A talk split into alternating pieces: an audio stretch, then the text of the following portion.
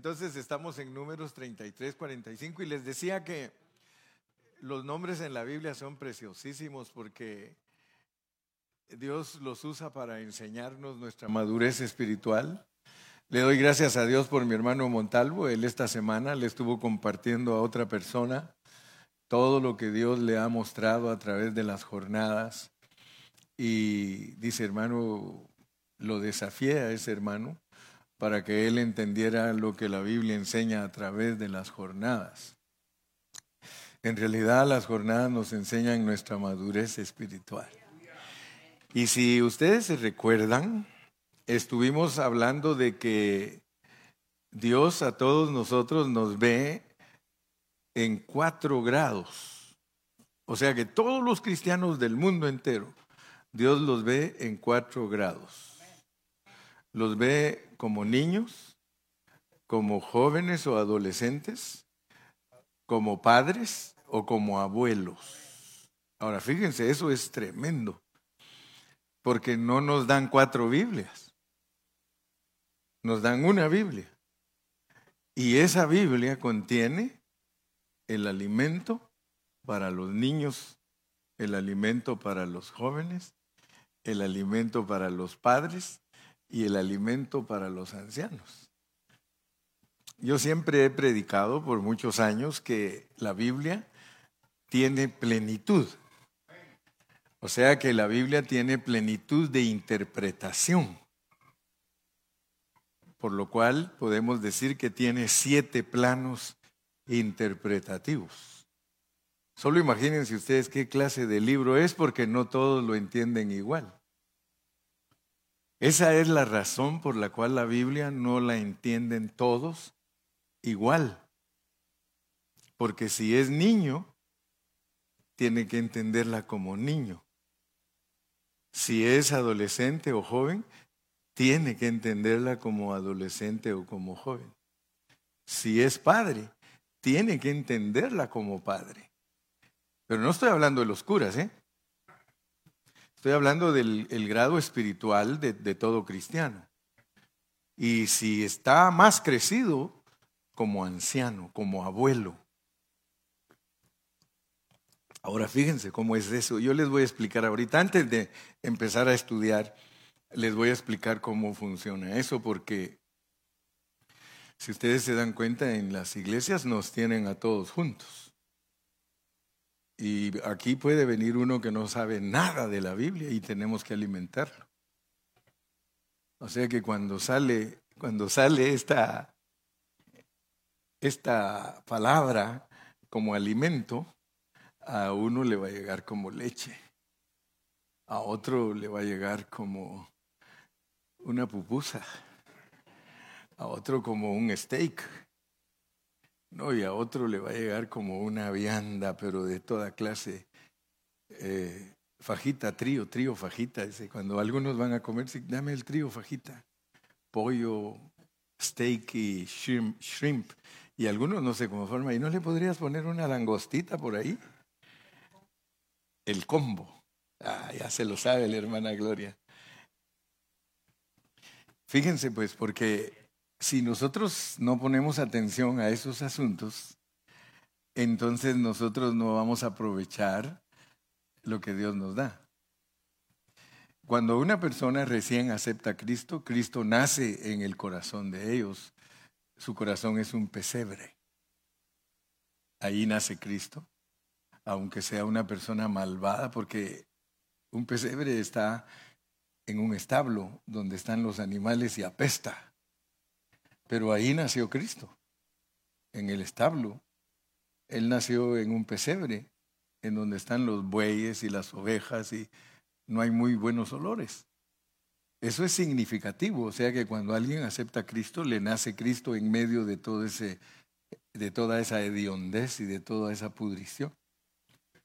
Pero si esa persona es sincera, deja que Cristo vaya creciendo en él y al rato es un Cristo que sabe hablar con los doctores. Aparece en la Biblia. Lo que yo le estoy hablando aparece en la Biblia. Él aparece a los 12 años hablando con los doctores de la ley. Eso significa entonces que una persona que dejó que Cristo naciera en ella, pasado un poco de tiempo, esa persona ya posee un Cristo que es capaz de hablar con los doctores. Estamos hablando de un Cristo que ya fue al sexto año de primaria, ¿verdad? Pero si esa persona sigue creciendo, esa persona lo empiezan a identificar como un padre de familia. Ya esa persona comparte el Evangelio, ya tiene hijos espirituales, ya los puede ir guiando. Y si sigue creciendo, llega a ser un anciano, no por edad, sino por conocimiento. Y ese ya tiene nietos. Ese, el abuelo ya no solo tiene hijos, tiene nietos. Y por eso ustedes ven que este asunto de la palabra de Dios es profundo. Entonces, les pongo este ejemplo porque vamos a seguirnos metiendo en las jornadas, pero me estoy introduciendo y siempre para poder poner bases de lo que vamos a hablar hay que hacer una buena introducción. Entonces, quiero que piensen en lo que estoy diciendo. Una Biblia para todos, un mensaje que se toma en manera distinta por todos. Y por eso cuando alguien viene por, eh, digamos como principiante, hace poquito, el que no ha aceptado a Cristo viene todavía por allá por, por Chihuahua, o más lejos, viene por Guatemala, dijo aquel. El que no ha aceptado a Cristo, pero el que ha aceptado a Cristo viene avanzando como un viaje, porque así lo enfoca la Biblia. El crecimiento espiritual lo enfoca como un viaje. Entonces yo quiero que ustedes vean que cuando uno empieza a leer la Biblia, cuando uno recién comienza su vida cristiana, esa Biblia es bien bajita, bien bajita. Uno solo ve historias mira personas, historias, batallas, viajes. ¿Sí o no? Ahora fíjense pues, Dios pone un huerto del Edén ahí en Génesis y pone ahí a Adán y a Eva. ¿Y qué les parece a ustedes que ahí dice que les prohibió que se comieran cierto fruto de un árbol. Les dijo, de todos los árboles pueden comer, pero del árbol del bien y el mal no pueden comer. ¿Y qué les parece a ustedes que comieron y los maldijo? Ustedes maldecirían a un hijo de ustedes si le prohíben que se coma las galletas que están haciendo y él no hace caso y se come las galletas, ¿ustedes maldecirían a su hijo? Solo Selene dice que no, todos los demás se quedan callados. ¿Algunos de ustedes pueden decir que lo maldecirían? Entonces, ¿por qué Dios maldijo la tierra y los sacó a ellos del huerto del Edén? Fíjese que esa es una lección para niños. Para niños. Es lo mismo como que usted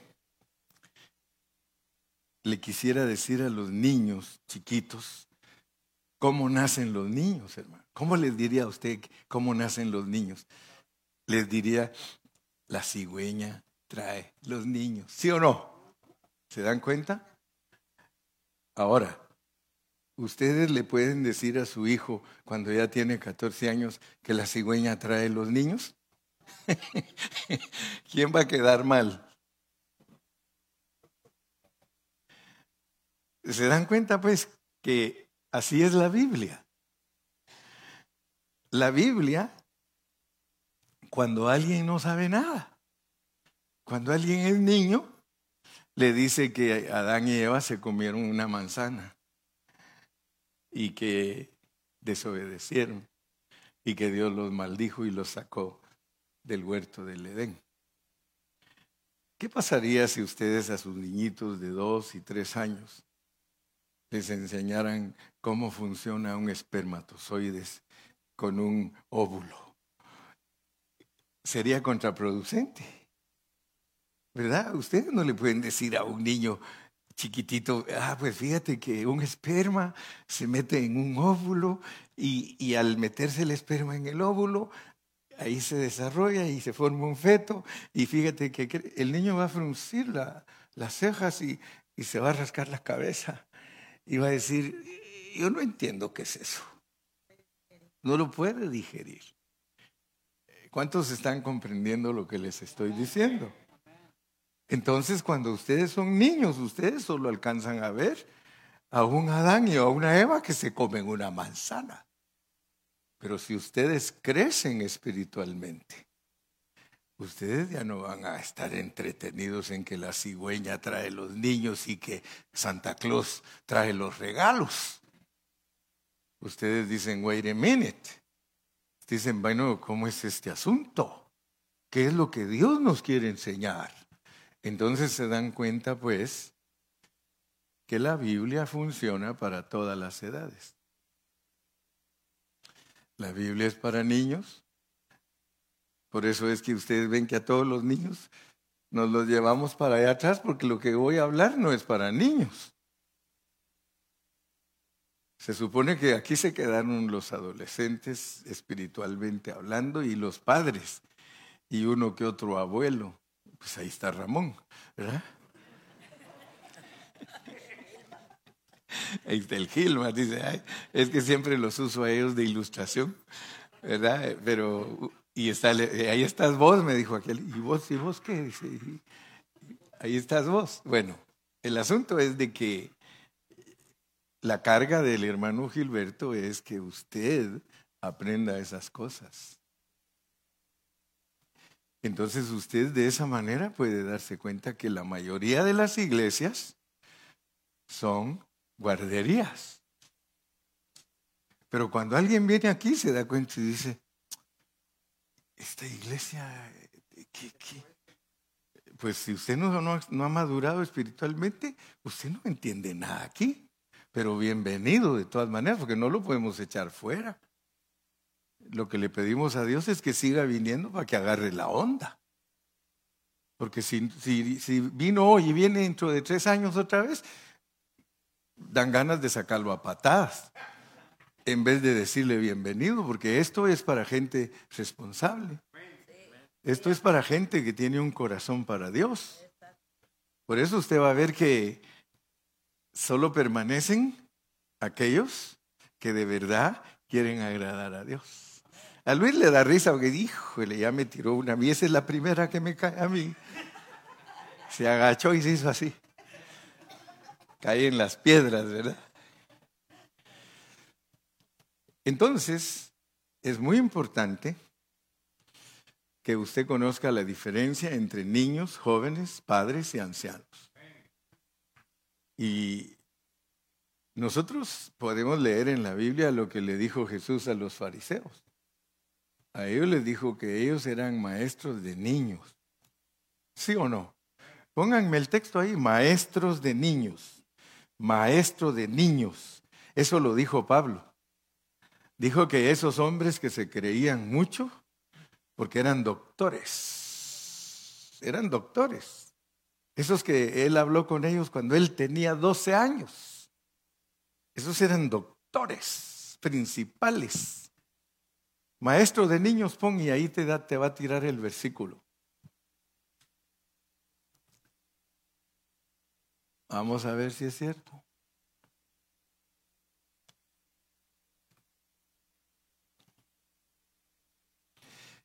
Ahorita es prueba de la paciencia. Aquí hasta eso nos prueban. La patience. ¿Sí, sí lo estás buscando? Maestro de niños. ¿Cuál? Marcos ya, primero lo encontró el teléfono idóneo. Marcos 10, 13 dice.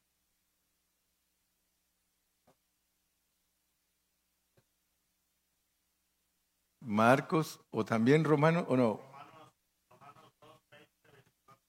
Romanos 2.20. No, ese presentaban niños, ese no es. Vamos a ver el otro.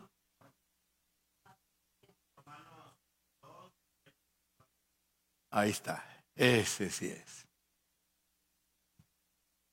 Instructor de los indoctos, maestro de niños, que tienes en la ley la forma de la ciencia y la verdad. Solo fíjese, ellos eran doctores. Pero el Señor le dijo que todos sus alumnos eran niños. O sea que Pablo, aquí está hablando el apóstol Pablo, que era un fariseo de fariseos, que era un hombre instruido, lleno de letra, y les dice a ellos, a los fariseos, que ellos son maestros de niños. Entonces significa que, fíjense bien, porque los fariseos tipifican en la Biblia la religión. ¿Cuántos dicen amén? Los fariseos en la Biblia representan la religión. Si uno tiene esto como religión, porque ustedes saben que esto no es religión. El que tiene las cosas de la vida de Cristo como religión es un niño porque él no alcanza a ver nada de los misterios y secretos que Dios tiene escondidos en su palabra. Él solo ve lo superficial de la letra. Se comió la manzana, pero el comerse la manzana significa algo espiritual. Por eso es que no se puede basar uno en lo superficial de la palabra. Y casi toda la palabra es parábola, casi toda, incluyendo los dos testamentos. Y eso es preciosísimo, hermano. Porque entonces cuando uno entiende el hablar de Pablo, por eso les digo, el, hablar de Pablo, si yo lo quiero entender como niño, hermano, me quedo peleando con toda la gente y quiero que hagan lo que la letra dice. ¿Se da cuenta para quién es la letra? Para los niños. Pero usted tiene que meterse debajo de la letra. Cuando usted se ponga a leer la Biblia, métase a nadar debajo de la letra, porque debajo de la letra están todos los secretos escondidos. Entonces usted, en vez de ver a una mujer y a un hombre comiéndose una manzana, usted se mete debajo de la letra y se asusta y dice, ¡y! ¿verdad? Porque resulta que Dios en su palabra revela cosas bien profundas. Por ejemplo, dice que Caín es hijo del diablo y no que es hijo de Eva, pues. Dice la Biblia claramente que Caín es hijo del diablo. ¿Y por medio de quién nació? de Eva. O sea que Eva dice que es la madre de todos los vivientes. Entonces, ¿qué haría Eva para que le naciera uno que no viene de Dios? ¿Qué haría? Yo digo que andaba en yugo desigual. Usted tiene que estudiar la Biblia, hermano. Porque usted tiene que saber que Tal vez aquí no, porque aquí muchos, los hijos del diablo, bueno, que a veces sí se atreven a estar con nosotros los hijos del diablo. No se lo digo porque usted vino. Yo no lo estoy diciendo porque se puede ofender a alguien, ¿verdad? Pero mejor saquémoslo de aquí, de este cuarto, y vayamos allá afuera. ¿Usted no sabe si un vecino que vive allá a la par de usted es un hijo del diablo? Usted no sabe. Usted como humano vive aquí. De la manera que uno descubre que vive en medio de hijos del diablo es cuando mañana amanecen los apartamentos llenos de patrullas y le dicen que el que vivía a tres, tres puertas de, de usted, que mató a su esposa y a sus tres hijos. Eso no lo puede hacer un hijo de Dios, hermano. Eso tiene que ser un hijo del diablo, hermano. ¿O no lo cree lo que estoy predicando? Hasta entonces usted se da cuenta que no toda la gente es simiente de Dios. Porque la gente dice, todos somos hijos de Dios. Ese alacrán y esa rana y ese sapo son hijos de Dios. Si Dios guarde, le vayas a quitar tu parqueo en, su, en donde tú vives, si es vecino tuyo, y le quitas el parqueo y sale con la pistola y es capaz de matarte si se enoja. O sea que nosotros vivimos aquí en la tierra en medio de la simiente del diablo. Y dele gloria a Dios si usted es simiente de Dios, porque usted sabe quién es usted. Todos nosotros sabemos quiénes somos. Usted sabe si usted es un hijo de Dios o es un hijo del diablo. Si usted es un hijo de Dios, busca las cosas de Dios. Pero el que no busca las cosas de Dios, yo lo dudo que sea hijo de Dios. Porque la Biblia no va a registrar cosas solo por registrar. Entonces es preciso que nosotros no solamente nos conformemos a leer la letra de la Biblia, sino a entender los secretos que Dios nos ha escondido ahí.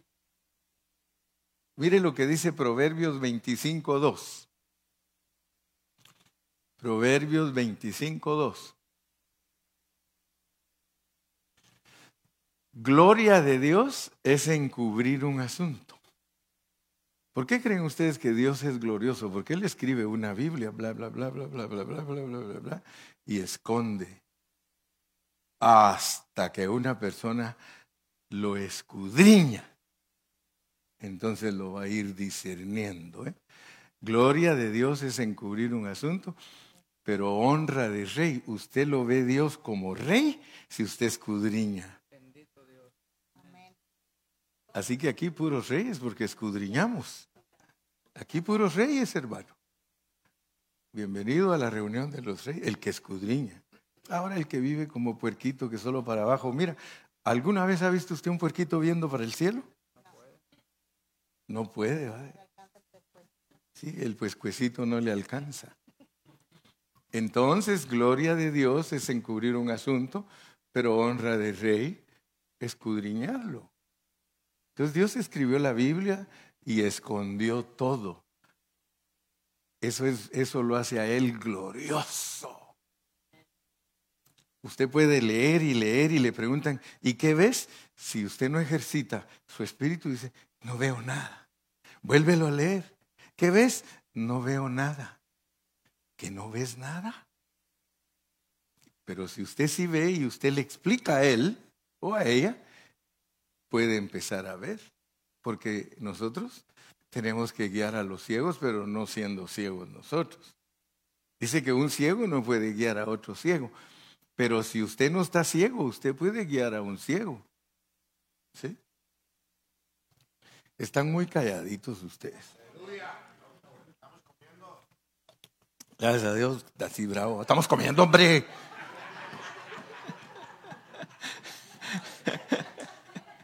Está bueno, va a tocar. Estamos comiendo, hombre. Así me gusta, hermano, que agarremos todos el rollo. Entonces les dije que la jornada que estamos estudiando es la jornada número 39 y se llama Divon Gad. Divon Gad. No es ni solo Divon ni solo Gad. Y lo curioso es que nos dice que es en la frontera. Entonces nosotros entendemos esos términos. Nosotros entendemos que cuando estamos en un país, el último pueblo de ese país se llama tal y el siguiente tiene su otro pueblo. Eso es Divon Gad.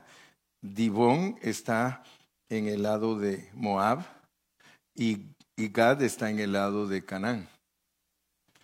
Entonces, esa jornada dice que nosotros salimos de Igea Barín y nosotros entendimos lo que era Igea Barín, que son circunstancias que nos pasan a nosotros en nuestra vida. O sea que Dios usa todos esos nombres para mostrarnos cosas que nos pasan a nosotros en nuestra vida. Y Él dice que nosotros salimos de Igea Barín y llegamos a Dibon Gad y allí en Dibon Gad aprendimos primero lo que son las ruinas del pecado. Y el nombre Jai, que es ruinas, lo estudiamos cuando estuvimos hablando de Génesis, porque en determinado momento allí habitó Abraham frente a una ciudad de ruinas, frente a Jai. Allí visitó. Allí él experimentó lo que eran las ruinas del pecado. Luego vimos el punto segundo que tiene que ver con las experiencias de la frontera. Y ahí aprendimos que nosotros como cristianos tenemos experiencias de frontera que son dejar una parte de nuestra vida y entrar a otra. Eso significa en la Biblia experiencias de frontera. O sea que estás dejando cierta clase de vida que vives para entrar a otra. Regularmente Dios nos saca de una situación negativa para meternos a una situación positiva. Por eso hay, un dicho que hasta nosotros los hombres lo inventamos, no hay mal que dure 100 años, ni enfermo que lo soporte, ¿verdad? Porque cualquier enfermedad, cuando uno tiene ya 80, ya goodbye. Y dice, gracias a Dios que dejó de sufrir, dice, porque cómo sufría el pobre. Dice, sí, porque el que se enferma gravemente sufre, hermano. Se vuelve un infierno esta vida cuando le dicen que tiene cáncer y el cáncer se lo empieza a comer, hermano. Híjole, se sufre mucho, pero el cuerpo no aguanta por 100 años una enfermedad, la tuvo 5, 10 años y se fue. Entonces entendamos pues que Dios nos quiere instruir a nosotros en este nuestro viaje, en esta peregrinación que tenemos, porque nuestra vida es un viaje, es una peregrinación en la que somos probados, somos probados. Nosotros como humanos tenemos de toda clase de pruebas. Si no te prueban que no hay para la renta, te prueban que te echaron del trabajo y si no te prueban que te echaron del trabajo, te viene una enfermedad y si no te curan los doctores, no le encuentran el mal, sufres, etcétera, etcétera, etcétera. Entonces, gracias a Dios pues que Dios nos enseñó lo que eran las experiencias de fronteras. Seguido a eso aprendimos que en las fronteras hay vacilación. O sea que allí es en la parte de nuestra vida que vacilamos, porque nos atormentamos a veces al estar en esas pruebas. Dice, bueno, y que eh, eh, inclusive algunos hasta le reclaman a Dios allí en, ese, en esa parte donde hay vacilación, donde no trabaja la fe, eh, hasta, se, hasta dice, Señor, pero ¿por qué yo? ¿Por qué yo? Se cree la mamá de Tarzán, ¿por qué yo, Señor? ¿Y por qué no? Imagínense ustedes a Jesucristo si Jesucristo se hubiera puesto a reclamarle al Padre, ¿y por qué yo he de ir a la cruz? Imagínenselo a Cristo alegando con Dios, eh, que vaya Pedro, que vaya Tomás. ¿Por qué yo, Señor, si soy tu hijo amado, en el que encuentras complace? Porque muchos se creen como Cristo, ¿no? Señor, y tú, tu preferido, lo estás haciendo tu preferido, si es un diablo, ¿verdad? Entonces, en las experiencias de frontera hay vacilaciones. Ahí nosotros como que, como que sí, como que no. Y especialmente estas vacilaciones tienen que ver con lo que Dios ha declarado, que tenemos victoria sobre toda potestad. Imagínense ustedes. Imagínense que Dios nos dice a nosotros, tienes autoridad sobre toda potestad, sobre todo principado, sobre toda cosa negativa, tú tienes potestad. Y aún así nosotros ¿Será que voy? ¿Será que no voy? ¿Será que voy a poder? ¿Será que no voy a poder? Mire, yo, yo soy una persona de fe y, y yo a veces me dicen, hermano Carrillo, ¿qué hacemos? En este? Tírate al agua, hombre, hazlo. Pero es que, mire, pastor, que... hazlo, aviéntate por fe, hermano, hazlo por fe. Dios abrirá puertas. Él sabe, porque si estamos dispuestos, si nosotros entendemos esta caminata, si entendemos que en el mundo tendremos aflicción, aprendamos a vivir por fe. Si todas las promesas están dadas, hermano, si Dios nos dice todo, todo es para ti, no vaciles. Y especialmente uno vacila mucho cuando el diablo se opone, porque el diablo se opone a muchas cosas que nosotros queremos hacer. Por un lado tenemos al diablo, por otro lado tenemos la debilidad nuestra, porque nosotros somos carne. Y por el otro lado el mundo se nos queda viendo y nos apachurra el ojo. ¿Verdad que el mundo nos hace así? No te preocupes, aquí estoy yo. Aquí te espero con los brazos abiertos. ¿Sí? Ya pasa por la cantina, cantina, el último adiós. Si mire los nombres que le ponen. Yo me acuerdo cuando yo estaba joven y pasaba por, me tocaba ir a trabajar lejos de casa y me tocaba pasar por una cadena de restaurantes, bares y todo, y da risa, hermano. Mire, uno decía, aquí nadie pasa sin saludar al rey. ¿Eh? Y ya en la, una cantina antes del cementerio dice, el último adiós. ¿Eh? dice cantina copa tras copa. Cantina, aquí lloran los valientes. No, si, si el mundo es bueno para poner títulos. Mire cómo le pone a las novelas. ¿Sí? ¿Sí? Dos mujeres, un destino. Sí. Y ahí es donde el diablo y el mundo, el diablo y el mundo le ofrecen todo. Y, y el otro, como es débil y vacilador y todo. Ah, páseme una, compadre. Y la última, y nos vamos y en la noche amanece en el bote. Porque eso es lo que ofrece Satanás. En nuestra vacilación nosotros nos ahogamos en todo lo que nos ofrece el enemigo y el mundo. Y como somos débiles, porque este asunto es, es carne, diablo y mundo. Wow. Pero gracias a Dios, hermano, que Dios nos ha dado las armas para vencer. Y eso, eso nos lleva al cuarto punto que vimos, que es frontera entre el alma y el espíritu. O sea que hablando ya la mera neta, la mera realidad espiritual es de que Dios nos tiene entre el alma y el espíritu y nos pone una frontera, alma y espíritu. Entonces, en la frontera dan ganas de regresar. Pero Dios dice, no, no, es que yo no te llamé para que regreses, yo te llamé para que avances. Divón te llama. Divón te llama. Divón es la carne. Es el alma.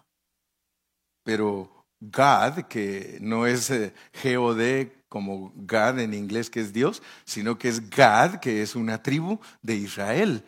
Era uno de, de un hijo de una de las concubinas de Jacob. Ahora, noten ustedes, porque esas son historias, yo les dije a ustedes, si ustedes solo leen la historia, superficialmente, pues claro que van a saber historia, hermano. Van a saber dónde queda tal lugar, van a saber en el, en el mapa dónde está, pero si ustedes no ponen atención a lo que sucedió en esos lugares para que usted y yo aprendamos nuestra lección, entonces nosotros nos sacamos provecho de esa ilustración que Dios nos pone y la Biblia se queda como un libro de niños en vez de ser un libro de vida, un libro que nos transmita vida y que nos, nos traslade del conocimiento a la experiencia. Porque ese es el objetivo de la Biblia, trasladarnos del conocimiento a la experiencia. Entonces nosotros, al darnos cuenta que estamos entre la frontera del alma y el espíritu, nosotros decimos, bueno, vamos a avanzar por fe. Vamos a lanzarnos a Gad. Y, fíjense que son 42 jornadas. 42 jornadas y estamos en la 39. Estamos bien cerquita de poseer la tierra. esta jornada 39 nos ha traído el Señor desde la 1, desde la jornada 1, jornada 2, jornada 3.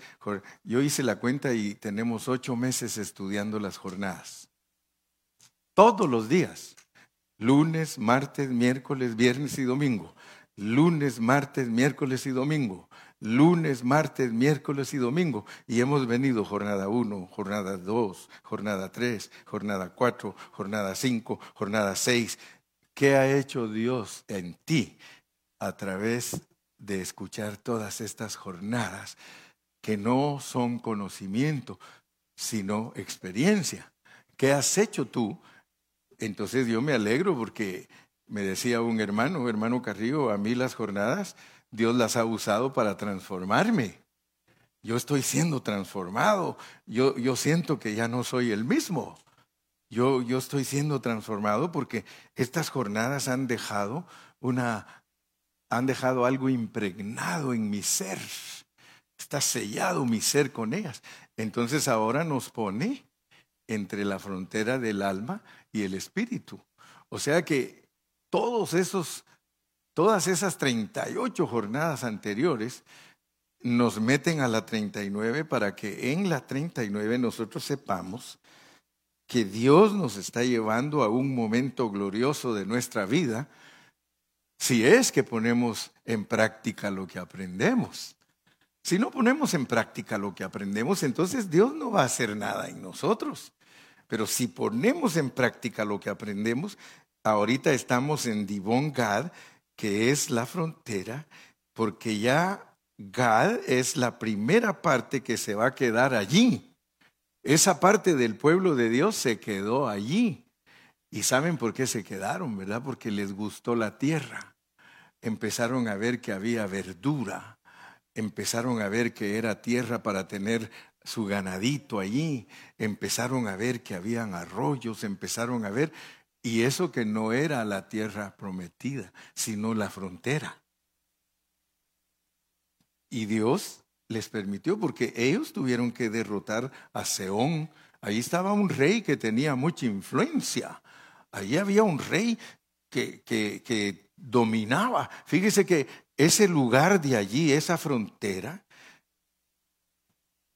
la obtenía el pueblo de Dios, era infiel y se la quitaban. ¿Eran infieles estos que la tomaban? El pueblo de Dios la volvía a tomar. Y así se mantenía. Todo el que era fiel tomaba la puerta. Entonces el pueblo de Dios que le gustó esa parte, tomaron esa parte y le dijeron a Moisés, Moisés, a nosotros nos gusta esta parte. ¿Qué significa eso? Significa que a muchos de nosotros hay determinados momentos en el que creemos que, wow, aquí está buenísimo. Y el Señor dice, faltan tres. Imagínense las otras tres jornadas, cómo nos va a desafiar Dios. Si aquí ya se ve la verdura, si aquí ya se ve la exuberancia, si aquí ya se ve la abundancia y todavía nos faltan tres, y el Señor dice, ok, los voy a dejar ahí con, con, una, con una condición, con una condición. Ustedes tienen que ir a ayudar a los, porque ustedes se quieren quedar aquí, pero resulta que sus hermanos tienen que tomar toda la tierra. Y, y Dios dice, that's okay, if you want to stay here, that's okay. If you want to stay in this situation, o sea que ya de aquí en adelante Dios tolera el que se quiera quedar porque parece como que de aquí en adelante el que logre el objetivo es vencedor. Pero hay condiciones. Tienen que ir a acompañar a sus hermanos a que venzan a los enemigos que están allá. Ahora yo les digo, háganse una pregunta. ¿Por qué la tierra que el pueblo de Israel tenía que tomar estaba llena de enemigos? Si esa tierra representa a Cristo.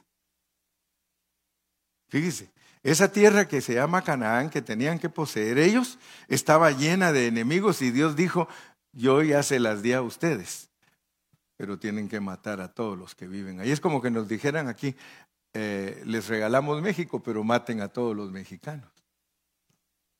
Imagínense, así, así le entregó Dios la tierra a los israelitas. Les dijo, es de ustedes toda la tierra, pero tienen que matar a todos los que viven ahí porque son enemigos de ustedes. ¿Y qué hicieron? Eso. Mataron a todos los enemigos. Nosotros no entendemos por qué Dios cuando quiere desaparecer. Bueno, sí entendemos. Sí entendemos porque esta jornada nos ha ayudado a entender que por un lado Él madura la iniquidad y por el otro lado Él madura a la gente que es de Él.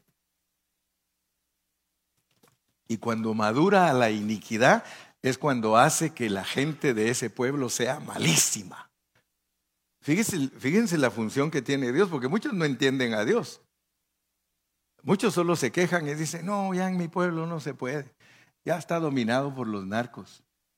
¿Usted sabe lo que está haciendo Dios con los narcos? Los está dejando que maduren hasta que se vuelvan lo más malvado que sea. Y cuando ya llegan al colmo de su iniquidad, Él los destruye. No vayan a creer ustedes que en, eh, eh, en los gobiernos se quedan impunes las cosas, pero delante de Dios nadie se queda impune, hermano.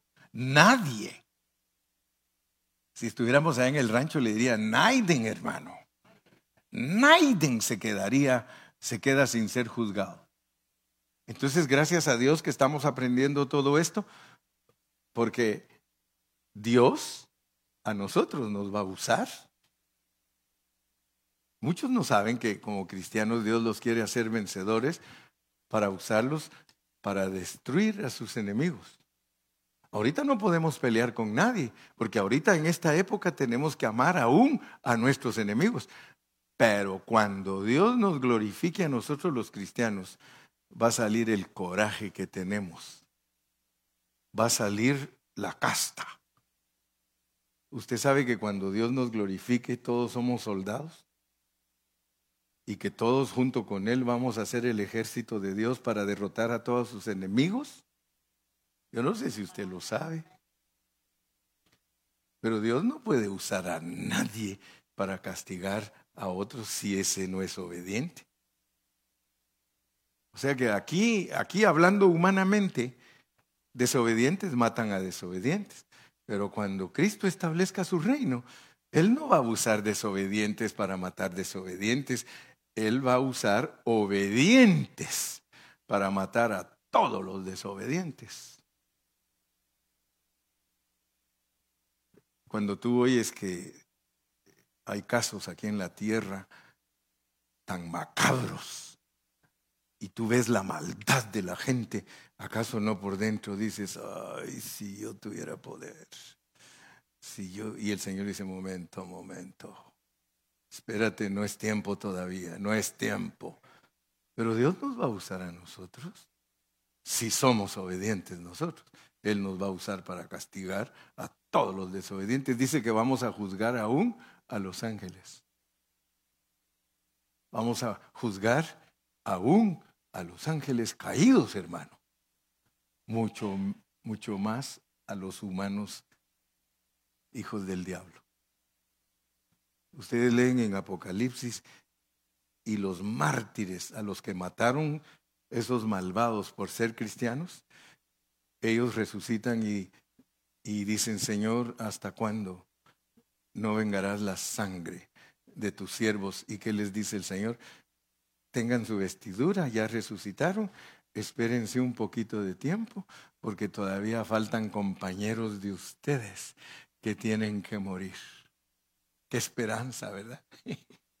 Para los que no se quieren morir, pues. Porque va a venir el tiempo que nos van a querer matar por ser cristianos, hermano. Ahorita todo está bonito, hermano. Mire, nos podemos reunir, qué alegre y todo. Pero cuando se levante el anticristo, y que diga todo el que no se hinque a mí y no me obedezca a mí, no puede comprar ni puede vender, que escoja su castigo. ¿Quiere morirse de hambre? ¿Quiere morirse de un balazo? ¿Quiere morirse sirviendo en una cárcel? Y luego, la última, ¿cuál es? Cuatro. Cuatro cosas da. Escoge la que quiera. Decapitado, Entonces allá se va a saber quién es quién, ¿verdad? Porque, no, mire, es que a mí era mi mujer la que me llevaba la fuerza a la iglesia. Yo, este, la mera verdad es que a, sus órdenes, mi general. No, hermano. Nunca se me olvida a mí, mire, en Nicaragua, cuando estuvo la guerrilla, ¿te acuerdas tú que había guerrilla fuerte en Nicaragua? En Nicaragua llegaron unos soldadotes así grandotes como Dair, mire. Ponte de pie ahí para que miren qué tamaño tienes, por favor. Sí, sí, que te miren, nicaragüense, ¿ven? Y este está un poco desnutrido, a la, a la par de esos, a la par de esos, a la par de esos, ¿verdad que sí tú? no, si él sabe que hay unos soldadotes, mire, pero así fuertes. Y ellos llegaron a donde estaban unas hermanas en la iglesia, estaban ahí. Esto fue verídico. No les estoy contando ninguna mentira. Delante de Dios. Verídico. Ellos vinieron como diez de esos soldados con sus ametralladoras y llegaron y entraron a esa iglesia y estaba ahí un grupito de hermanos y hermanas y ellos dijeron y cargaron sus ametralladoras. Dice aquí queremos saber quién es cristiano. Dice, ¿y quién no es cristiano? Dice, si ustedes nos dicen que son cristianos, los vamos a matar. Pero si ustedes nos dicen que no son cristianos, nosotros los dejamos que se vayan. Así que vamos a dar un minuto para que se vayan todos los que no son cristianos. Hermano, y de aquella congregación se empezaron a levantar unos, otros y otros y otros, y se fueron.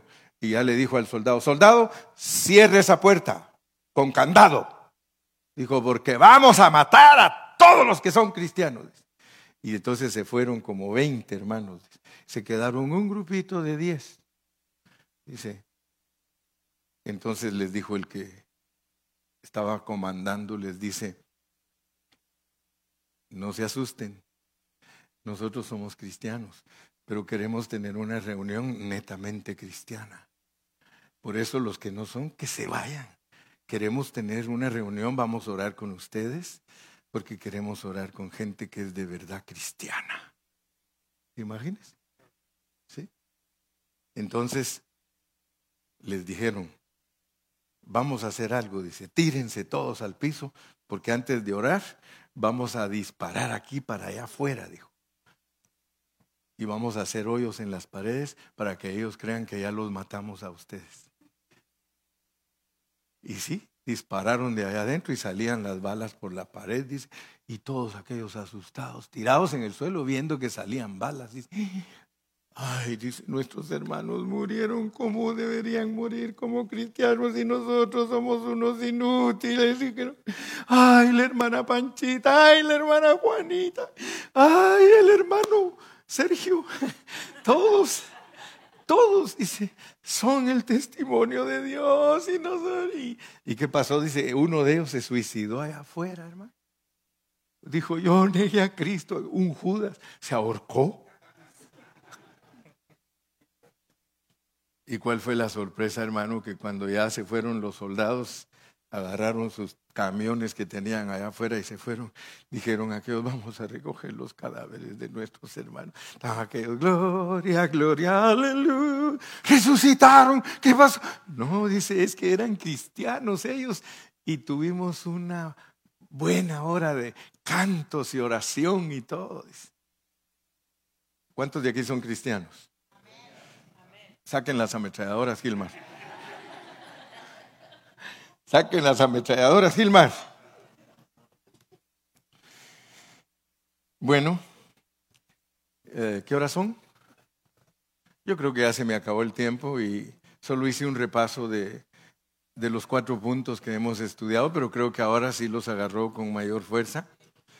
Si Dios nos da vida, mañana en el Facebook, si usted quiere oír la continuación del mensaje, mañana seguimos con el punto número cinco, que es eh, refugio en la fidelidad.